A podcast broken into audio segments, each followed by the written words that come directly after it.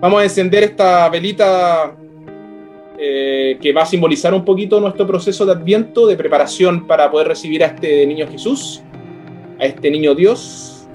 La primera velita, el primer domingo, es el domingo de la esperanza.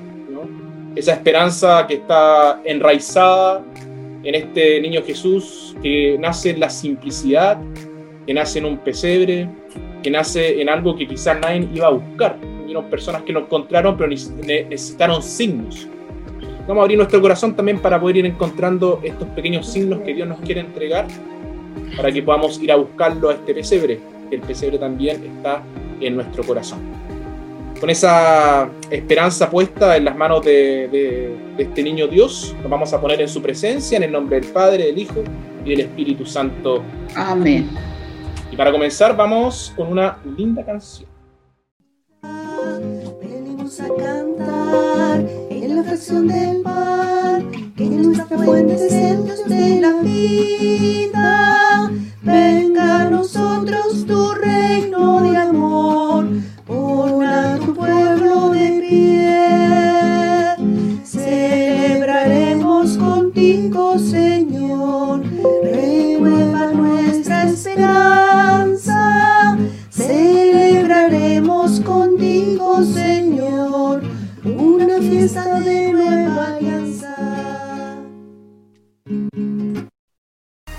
Vamos a comenzar con la lectura del Evangelio de domingo. Bueno, ahí está un poquito la velita con el, con el, con el despertador. Lo que nos quiere decir esto un poco que ahora es el momento de despertar. ¿no? Es importante que nos mantengamos despiertos para poder recibir a este niño Jesús. Esa es la cita del Evangelio de hoy. Yo lo voy a reflexionar, lo voy a proclamar.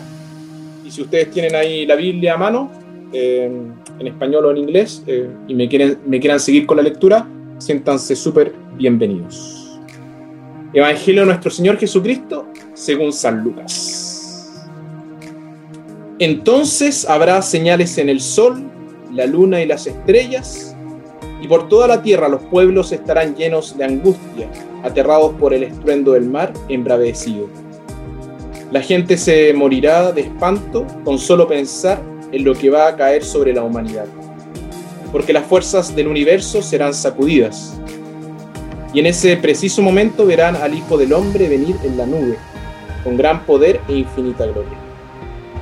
Cuando se presenten los primeros signos, enderecense y levanten la cabeza, porque está cerca su liberación cuiden de ustedes mismos, no sea que la vida depravada, las borracheras o las preocupaciones de este mundo los vuelvan interiormente torpes y ese día caiga sobre ustedes de improviso, pues se cerrará como una trampa sobre todos los habitantes de la tierra.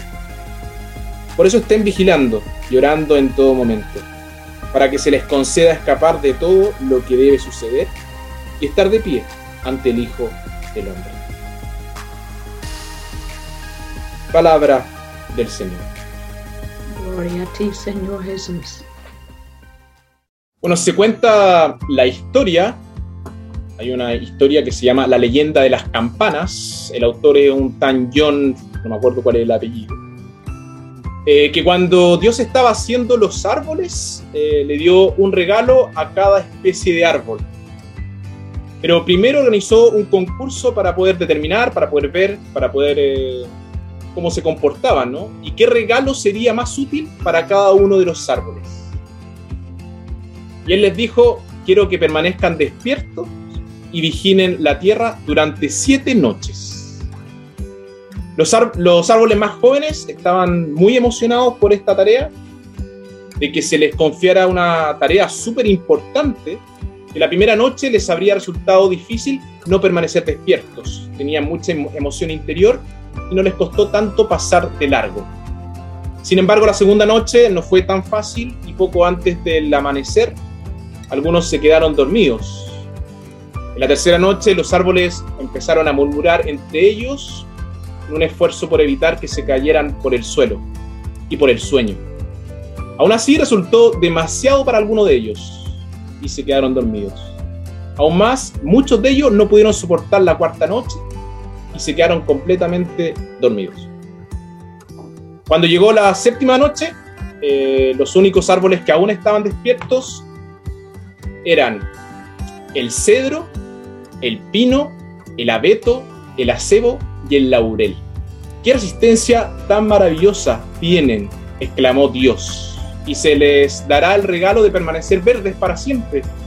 Serán los guardianes del bosque e incluso al final del invierno, tus árboles hermanos y hermanas encontrarán vida protegidas en tus ramas. Desde ese momento, todos los árboles y plantas pierden sus hojas y duermen todo el invierno, mientras que los árboles de hoja perenne permanecen despiertos.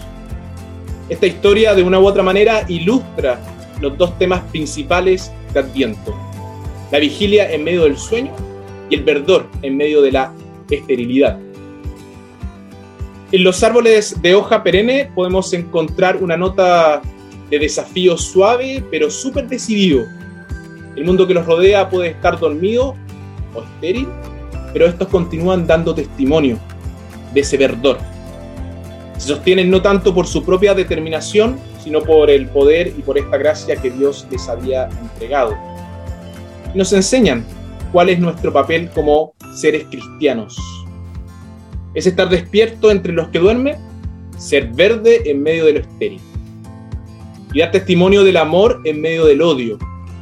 Dar paz en medio del conflicto y dar luz en medio de las tinieblas. Hay muchas personas en nuestra sociedad que necesitan especialmente permanecer despiertas. Pensamos en los que hacen trabajos con una responsabilidad gigantesca, ¿no? Personas como los pilotos, por ejemplo. Yo siempre me, me pregunto si el piloto cuando viajo a Chile o cuando tengo viajes muy largos, si es que duermen. Ellos permanecen despiertos, si no el avión se les cae, yo creo. Los choferes, los conductores, cuántos accidentes se producen por personas que se quedan dormidas al estar manejando. Tantas enfermeras, especialmente en estos tiempos, los tiempos de cuarentena, ¿no? Enfermeras que tienen que estar toda la, toda la noche despiertas. ¿Para qué decir de tantos papás con hijos que están enfermos, que los tienen que cuidar, que los tienen que regalonear, que los tienen que abrazar? Que tienen que renunciar a ese sueño de noche, al otro día despertarse temprano, por los hijos. Y me encuentro una entrega tremenda. Tantos guardias, los conserjes de los edificios, que tienen una televisión generalmente chiquitita para poder eh, mantenerse despiertos. Y generalmente llegan una o dos personas durante toda la noche. Pero todos estamos llamados a estar bien despiertos. Existen muchos sonámbulos por la vida tienen oídos, pero no oyen. Tienen ojos, pero no quieren ver. Y todos necesitamos estar despiertos porque la vida es preciosa, la vida es hermosa. A pesar de que haya muchos que quieran cegarnos o ponernos cosas en los ojos para que no podamos ver, para que no podamos contemplar. Cuando digo mucho, no solamente personas, sino también situaciones. Y los cristianos, sobre todo, necesitamos mantener los ojos despiertos porque sentimos y vemos que la vida es preciosa no se insta solamente por una mera vigilia, sino a la vigilancia. El Señor nos pide a sus seguidores que nos, que nos mantengamos despiertos, ser discípulos fieles y vigilantes, para, para ser siempre seguidores de color verde de Él. Somos sus testigos en el mundo. No es exagerado afirmar que debemos velar por el mundo entero Debemos ser testigos de la vida, de la esperanza en medio de tantas interrupciones, de la agitación, de tanta muerte. Cuando damos testimonio de la verdad, la justicia, el amor, la paz, estamos dando testimonio de este buen Jesús, de este niño Dios que está a punto de nacer nuevamente. Y la forma de dar testimonio de la verdad es vivir con sinceridad. La forma de poder testificar, de ser un testigo ante la justicia, es actuar con justicia en todos los tratos de uno con los demás. La forma de dar testimonio de amor es actuar con amor hacia los demás. Y la forma de dar testimonio de la paz es vivir en paz con los demás. En resumen, la forma más eficaz de poder dar testimonio de este niño Dios que quieren hacer es vivir una vida cristiana. Necesitamos su fuerza para permanecer firmes y fieles. Y su ayuda está disponible para nosotros, especialmente a través de la oración y de poder estar con los, con los más necesitados. De ser voz de los que no tienen voz. Y de gritar justicia cuando vemos injusticia. La invitación ahora es compartir en grupos y la pregunta o la invitación sería, ¿qué cosas hoy me mantienen despiertos? ¿Qué situaciones hoy me mantienen con las ramas verdes? ¿Qué situaciones hoy me dicen Jesús hoy este año nuevamente nacerá en nuestros corazones y en la comunidad cristiana? Somos pueblo de Dios, iglesia peregrina, como una gran familia que camina unida. Venimos a cantar en la fracción del pan, que nuestra fuente es el Dios de la vida.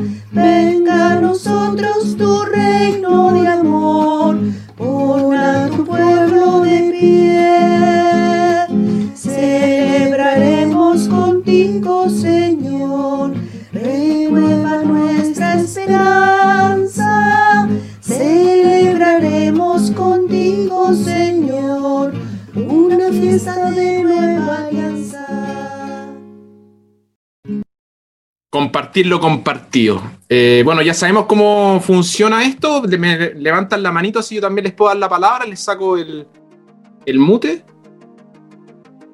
¿Quién quiere conversar? ¿Quién quiere compartir lo compartido?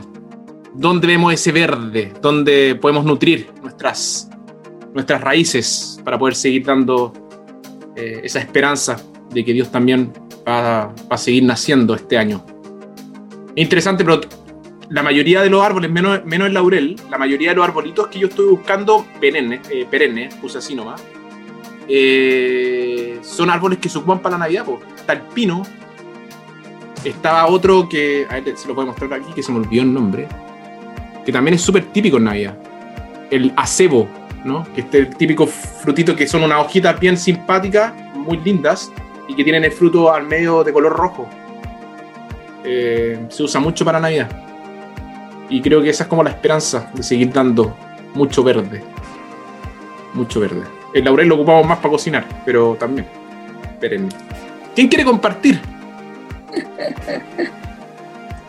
Mónica va a sí, compartir. Ahí sí. Yo, ya, no sé, yo puse una manito, como me dijeron acá, y vi en las reacciones, manito. Bueno, eh, hicimos grupo con Katy y no sé si fue un lapsus o mi, mi, mi- mi- mi sonido estaba en, no, no escuché o ya. Pero nosotros eh, hab- hablamos acerca, reflexionamos acerca de qué es lo que estábamos esperando, en lugar de qué nos da energía o qué es lo que estamos alerta, dónde nos nutrimos, qué es lo que estamos esperando. Le ca- Le cambiamos un poquito la, la pregunta, padre. ¿No crees? Sí, entonces nosotros lo que estamos esperando con... estamos esperando, pero esperamos cosas diferentes. Porque para Katy, para Katy, si lo entendí bien, todos los días hay cambios. Entonces ya siente que todos los días hay cambios. Yo estoy esperando un cambio mayor. Mire que frente a lo mismo, la- la diferencia de, de ideas. Para mí no hay cambios sustanciales. En este tiempo no ha habido. Siempre estoy esperando un cambio mayor. Y para Katy, si te entendí bien, Katy, todos los días hay cambios pequeñitos. Pero en el fondo estamos esperando que se abran las fronteras, que podamos vernos nuevamente, tener misas presenciales. Eso es lo que estamos esperando. Y ahora no discutimos de dónde nos nutrimos. Solamente conversamos acerca de esto que aún viviendo la misma situación todos los días, sabiendo lo mismo, más o menos lo mismo, eh, para una de nosotras no hay cambios sustanciales y para la otra todos los días hay cambios que se van sumando y hacen un cambio todos los días. Entonces, eso estuvimos compartiendo. La- es interesante, pero eh, en la Biblia, por ejemplo, eh, cuando hablamos de eh, la transfiguración del Señor, ¿por qué se ocupó la palabra transfigurarse? Eh, eh, Suena hasta compleja, ¿no? Transfiguración. No es fácil. Y yo creo que eh, Dios, eh, yo, yo tampoco creo tanto en los cambios. ¿no? La cosa cambia. Pero yo creo que nosotros como, como esperanza en sí, eh, Dios nos invita más a transformar el significado de lo que estamos viviendo. Eh, para todo el mundo, que, Dios haya muerto en la cruz, que Jesús haya muerto en la cruz, eh, para muchos fue que se les cayó un líder político. Acordémonos de los celotas. Había muchos que seguían a Jesús para cambiar lo que estaba pasando en Roma y votar el imperio romano. Los celotas eh, tenían armas. Pedro se enojaba, sacaba un cuchillo y te cortaba la oreja. No andaba con peros. Eran personas violentas. La pasión que tenía Pedro no la cambió Dios, pero sí la transformó. Y esa pasión en vez de sacar una espada y cortarle la, la oreja a un soldado, que es una energía que tenía él mal llevada, Cristo la transformó para poder proclamar su evangelio. Eh, lo que estamos viviendo hoy, hay muchas personas que me llegan y me dicen, Padre, rece para que el coronavirus se detenga. Y no es tanta la magia acá, po. yo creo que la verdadera magia acá es poder transfigurar o transformar la situación en la que estamos viviendo y poder encontrar estos pequeños gestos, destellos de amor, pequeños cariñitos que Dios nos quiere dar en esta situación. Para mí hay una imagen que es clave y que es súper importante que siempre la llevo mucho en mi corazón. Es cuando Dios invita a los dos ladrones, cuando estaban en la cruz.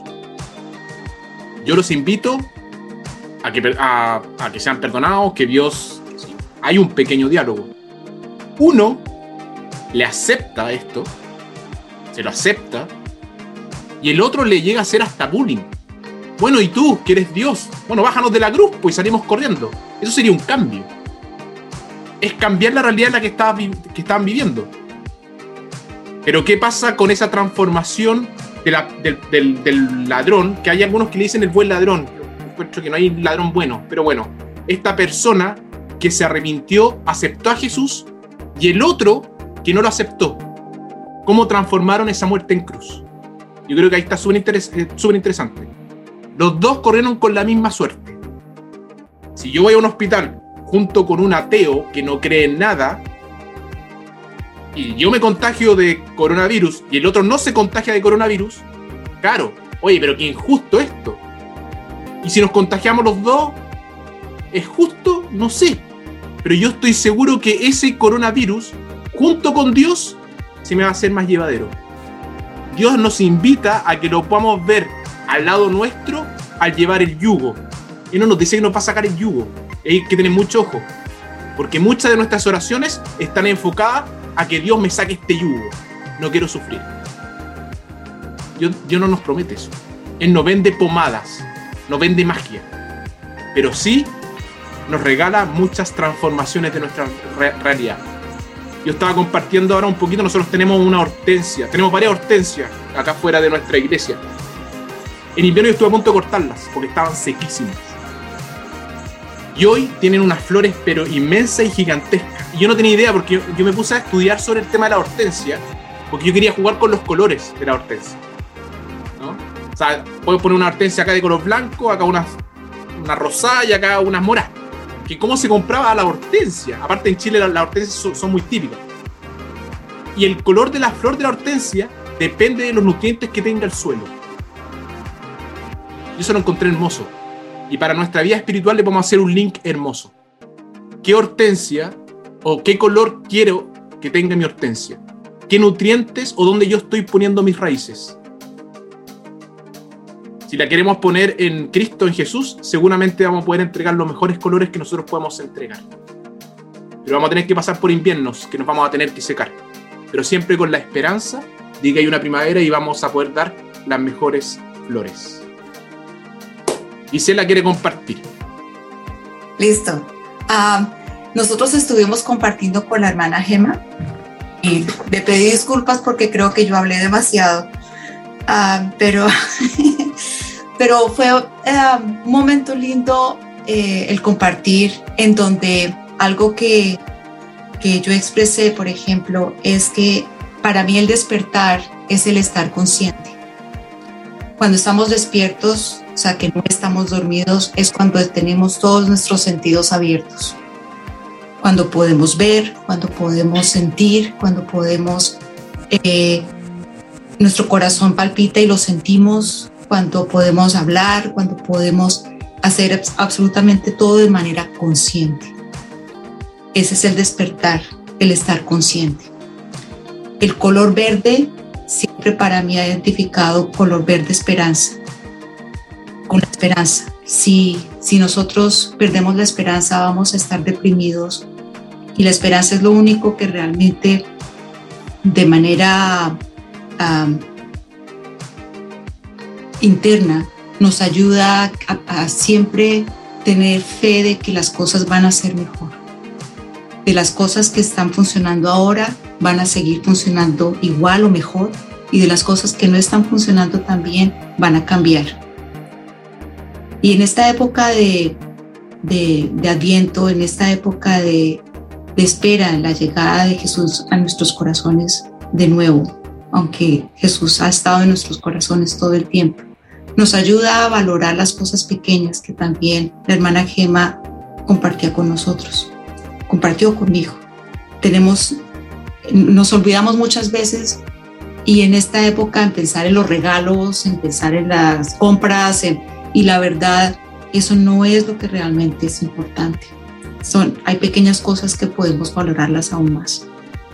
Así que los invito a que si pueden escuchar la canción Color Esperanza de Diego Torres, háganlo. Es una canción muy linda, es una canción que realmente nos da fuerza a seguir teniendo esperanza de que siempre va a haber un futuro mejor y más si tenemos a nuestro Señor al lado. Gracias Gisela siempre va a haber un futuro mejor. Y esa es la esperanza y esa es la luz, acá como acto de magia. Y vamos a pedirle entonces a este buen Dios que nos ayude a, a poder no solamente dar el mejor verde, sino también poder reconocer el, el verde de nuestros hermanos y hermanas, que esto es comunitario. Llevar a Jesús solamente con mi verde no va. Tenemos que empezar a reconocer también el verde y la entrega generosa, eh, el mejor color también que tienen eh, nuestro hermano y, nuestras hermanas en este caminar.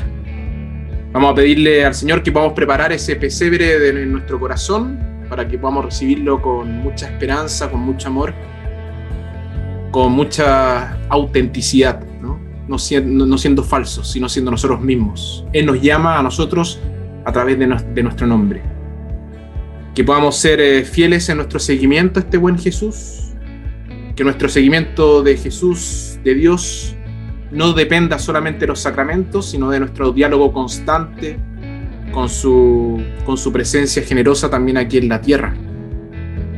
Vamos a ofrecer también esta oración, este pequeño momento de encuentro por tantas personas que están sufriendo, que no comprenden, que no pueden entender tantas situaciones, que no pueden encontrar quizás un camino llevadero de poder llevarlo de la mejor manera, de poder transformar estos momentos en momentos también de encuentro con uno mismo, de más relación con tantos familiares, con tantos amigos. Señor bueno, Señor lleno de cariño, de amor, lleno de verde, lleno de colores, que nos invitas a que los podamos recibir con nuestro corazón Danos la esperanza de seguirte siempre con fidelidad, con pasión, con amor. Y vamos a entregar tu amor recibido por ti. Que ese amor no es solamente para quedarnos, para dejarlo en nuestro corazón y poder sentirnos bien, sino también es para compartirlo, ya que es un, es un amor bueno y lo bueno se tiene que compartir. Bendícenos hoy y siempre. Danos más calor para poder recibirte en el pesebre de nuestro corazón. Bendícenos siempre. En el nombre del Padre, del Hijo y del Espíritu Santo. Amén.